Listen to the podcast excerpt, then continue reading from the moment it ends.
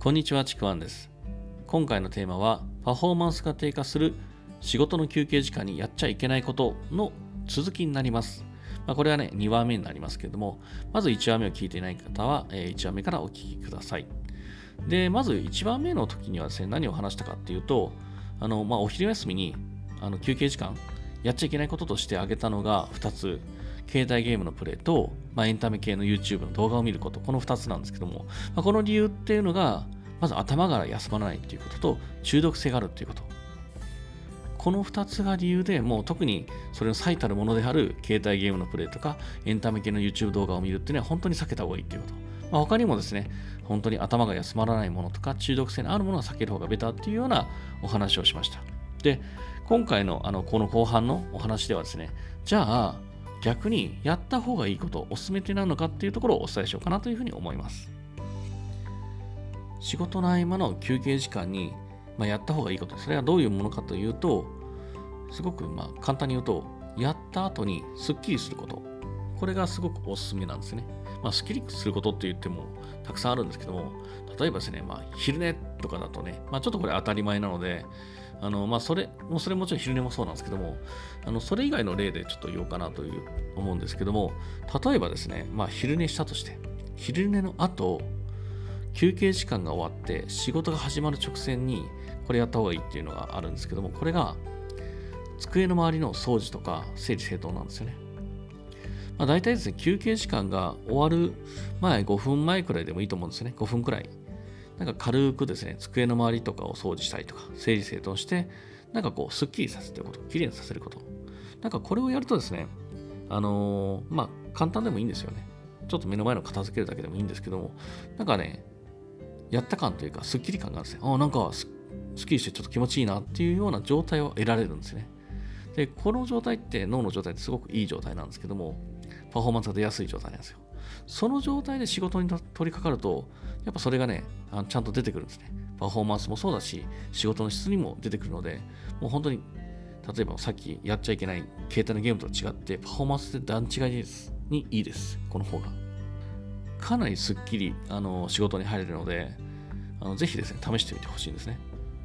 まあ、こんな風にですね、やったらすっきりすることであれば、何もですね、今言った例の机の周りを掃除するでなくても全然構わないんですよね。もちろんなんかこう、すごく労力かけたかけたりとか、頭を使ったりとか、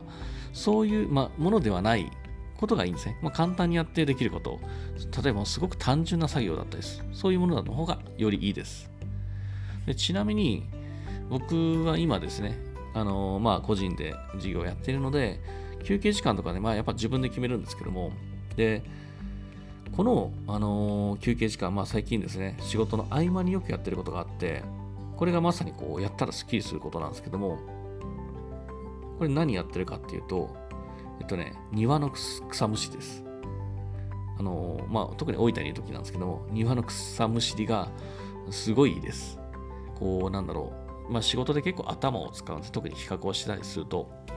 その時に、あの、庭に行って、こう、なんだろう、あんまり何も考えずに一心不乱にですね、草をむしって、そしてですね、なんかこう、根っこからごそっと取れるっていう、なんかこう、その快感をですね、感じながらですね。で、まあ、ある程度取ったら、まあ、20分とか30分とか取ったら、まあ、なんか一段落するんですね。まあ、自分の周りがちょっと綺麗になってるんですよ。で、その綺麗になった箇所を見ながら、おお、これすっきり気持ちいいなーっていう気分を味わってから仕事を再開するんですよね。やっぱね、あの、これやった時って、めちゃくちゃ仕事の、その後の仕事の効率がいいというか、パフォーマンスが出るんですね。集中できるっていうんですかね。